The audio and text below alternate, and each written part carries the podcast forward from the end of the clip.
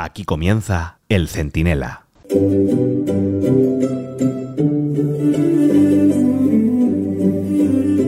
Bueno, ha sido esto de que Pedro Sánchez reciba a Topuria, al luchador este, al campeón, del que se avergonzaban en realidad, porque claro, se dedica a una cosa violenta y no parece muy sanchista, fue recibirle al final, presionado por la opinión pública, que veía como despreciaba nada menos que a un campeón del mundo, en fin, que había ganado el título además luchando como nadie, y nada más verlo, pues no sé si es una metáfora o si es un martirio o si es un presagio, Pedro Sánchez ha empezado a llevarse una paliza, pero vamos, de esas que le van a dejar cao en el segundo asalto y probablemente un tiempo convaleciente muy largo.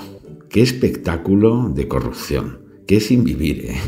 qué congoja, qué martirio. Bueno, martirio para él. El resto, la verdad, no lo estamos pasando teta, como dicen los clásicos. Porque lo de las últimas horas es que parece como una especie de tsunami, de terremoto, de crecida del Ebro a lo bestia, de revelaciones, de autos y de pruebas, pues que deja en paños menores a la práctica totalidad de los casos de corrupción conocidos hasta ahora.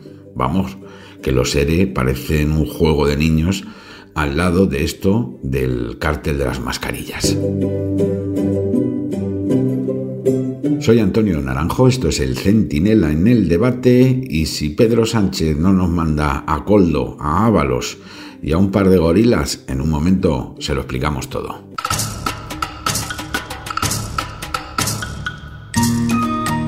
Bueno, para seguir la trama vamos a tener que editar un, manual, ¿eh? ¿eh? No, pero no un manual de resistencia, sino un manual de indecencia. Es que cuando cuentas una cosa, a los tres minutos pasa otra y luego otra más gorda que la anterior, pero menos fuerte que la siguiente.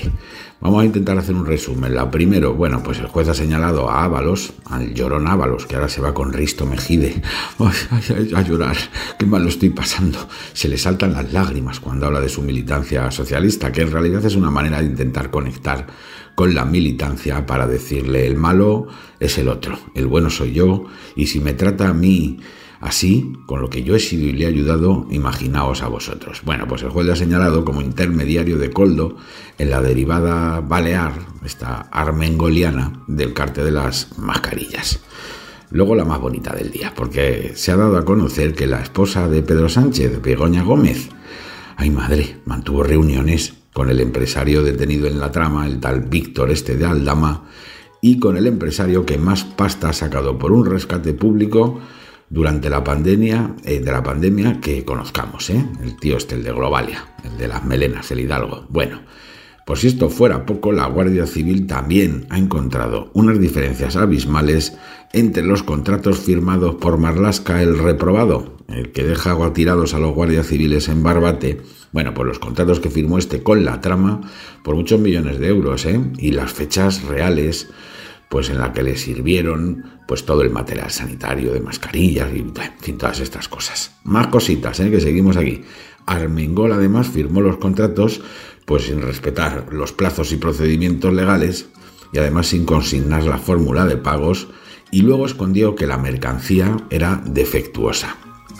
Vamos, que no valía ni para limpiarse lo que viene a ser la latitud sur del cuerpo humano. Y encima la tía, no contenta con eso, después de comprobar que le habían tangado, se lo cayó y propuso, recomendó a la gente que la había timado. Venga, otra más. El expresidente de Canarias y ahora ministro, el tal Ángel Víctor Torres. Este Ángel Víctor, que parece en fin, el protagonista de un culebrón malo, pues modificó los contratos de las mascarillas para intentar justificar, pasado el tiempo, las compras a la trama. Es decir, lo hago mal y cuando me entero lo que hago es intento apañarlo. Bueno, y hasta Pedro Sánchez, que lo encontraba el debate, pues se fue ahí a dar lustre y a presidir uno de los eventos organizados por la trama, un supuesto foro de jóvenes que no interesaban a nadie, ¿no? Pero vaya por Dios, con la de cosas que tiene que hacer, que no le da tiempo a ir a Barbate, va y se va a presidir esta, esta inventito un año y que era el mismo invento que presidía Ábalos antes y después, ¿eh? Vaya, vaya curiosidad, ¿eh? Es que no se libra nadie. Es que no tiene explicación. Y lo que te rondaré Morena, ¿no? Que luego ya verás cómo acaban saliendo más contratos en estas administraciones y en otras muchas. La verdad es que alguno puede pensar que esto es el amigo Ábalos, ¿eh? desenfundando la pistola y diciendo que tú me quieres matar, voy a andar yo contando y filtrando cosas. Y eso puede ser cierto, pero es que además casi todo está soportado, todo, vamos, en autos de los jueces, en informes de la Guardia Civil y en un montón, ¿eh? un montón de informaciones documentadas pues por los pocos medios de comunicación que no se dedican a lamerle el trasero de manera remunerada y a darle masajes con final feliz, también de manera remunerada, al amigo Sánchez. ¿eh? Bueno, que supongo que todos estos medios eh, no sabrán hoy dónde meterse, aunque ya estarán preparando, como puedan, argumentarios de medio pelo para intentar frenar esto que, vamos, deja la crecida del Ebro convertida en un juego infantil. ¿eh? Esto es la crecida del Ebro en términos de corrupción, del Guadalquivir, del Tajo, del Duero, del Ganges, del Támesis, de todos esos ríos juntos. Y claro, todavía te pones de más mala leche cuando ves que la respuesta pues la da María Jesús Montero, ¿eh? La niña de Plus Ultra, de la que hablaremos también en cualquier momento porque en el rescate de esa aerolínea su papel junto al de Avalos, bueno, pues fue determinante. Y claro, va ahí la tía y, con toda la cara del mundo, cuando, cuando conocemos las reuniones de Begoña Gómez con toda esta tropa, se permite decir toda enfadada, ¿eh? como si estuviese ofendidísima. Hoy hay que dejar fuera personas que no son de la política. No tengo que hacer ningún tipo de valoración respecto a esta, esta cuestión. A mí me parece que en política no todo vale.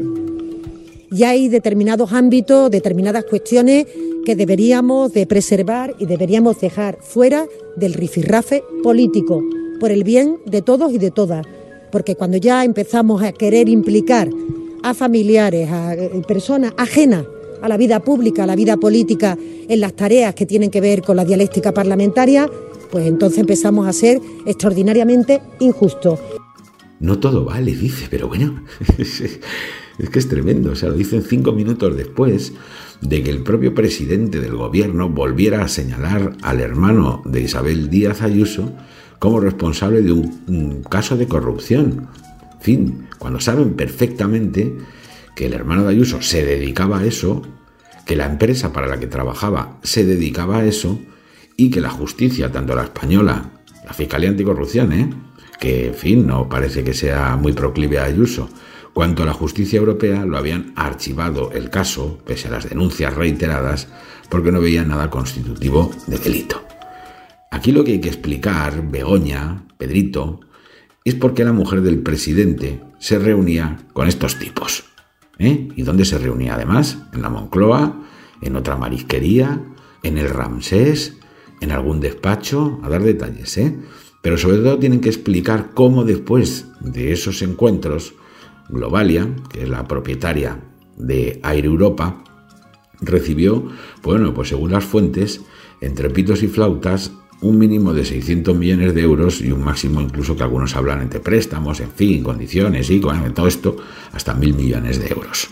Es decir, fíjese, ¿eh? O sea, vemos a Begoña Gómez, el de las mascarillas y el de Air Europa, y vaya por Dios, unos meses después, Pedro Sánchez extiende el cheque. Y lo que tienen que explicar también, la, esta, la Francina Armengol, la que tenía la santa jeta de estar metida en un bar de copas, clausurado para el resto, mientras todo el mundo estaba confinado, bueno, pues ella estaba ahí, eh, pues no sé, con esta, con no sé si era Rafaela Carrá, la de me paso el día de fiesta, en fin, toda la noche, ahí estaba Armengol, todo el mundo encerrado en su casa o en el tanatorio, y ella poniéndose morada de copas en, un bar. Tiene que explicar por qué después de todo esto encima recomendó a la empresa de las mascarillas fake. Y es que así es todo. Es que esto es la imagen de la corrupción sistémica. O sea, el sistema de Sánchez es corrupto desde el inicio porque conculcó con una moción de censura nefanda con unos socios impresentables el dictamen de las urnas y se ha perpetuado también bueno, pues en lugar de intercambiando maletines con dinero a cambio de recalificaciones, pues maletines con amnistía a cambio de presidencias del gobierno intervenidas.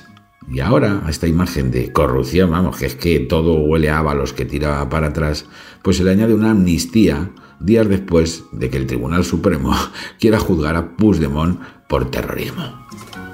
Es que esto está agotado. Nunca debía haber empezado Sánchez a ser presidente pagando los precios que pagó. Y desde luego que no puede seguir siéndolo con una mochila llena de vergüenzas, llena de mascarillas fake, de contratos a dedo, de reuniones en las sombras, de mariscadas en las penumbras, ¿no? Que no sé qué tienen con el marisco, vamos, es que yo que sí, es que tú ves a uno de UGT o del PSOE y en cuanto tienen que hacer algo, pues si no hay samaritanas del amor, gamba roja de la buena y un karaoke a mano, pues que no se centran. Así que Pedrito, esto se ha acabado. La cuestión es cuándo termina, cómo termina y a qué precio para todos. Yo hago una propuesta, que él y su mujer comparezcan ya, den explicaciones si pueden y se activen todas y cada una de las herramientas y recursos institucionales y legales para que ellos dos, sí, Pedro Sánchez y sí, Begoña Gómez, pasen por el calvario necesario de ser enjuiciados, analizados y investigados para saber si, Dios no lo quiera, ellos también formaban parte de esta peña ignominiosa que se forraba mientras en España unos se morían y otros temían morirse.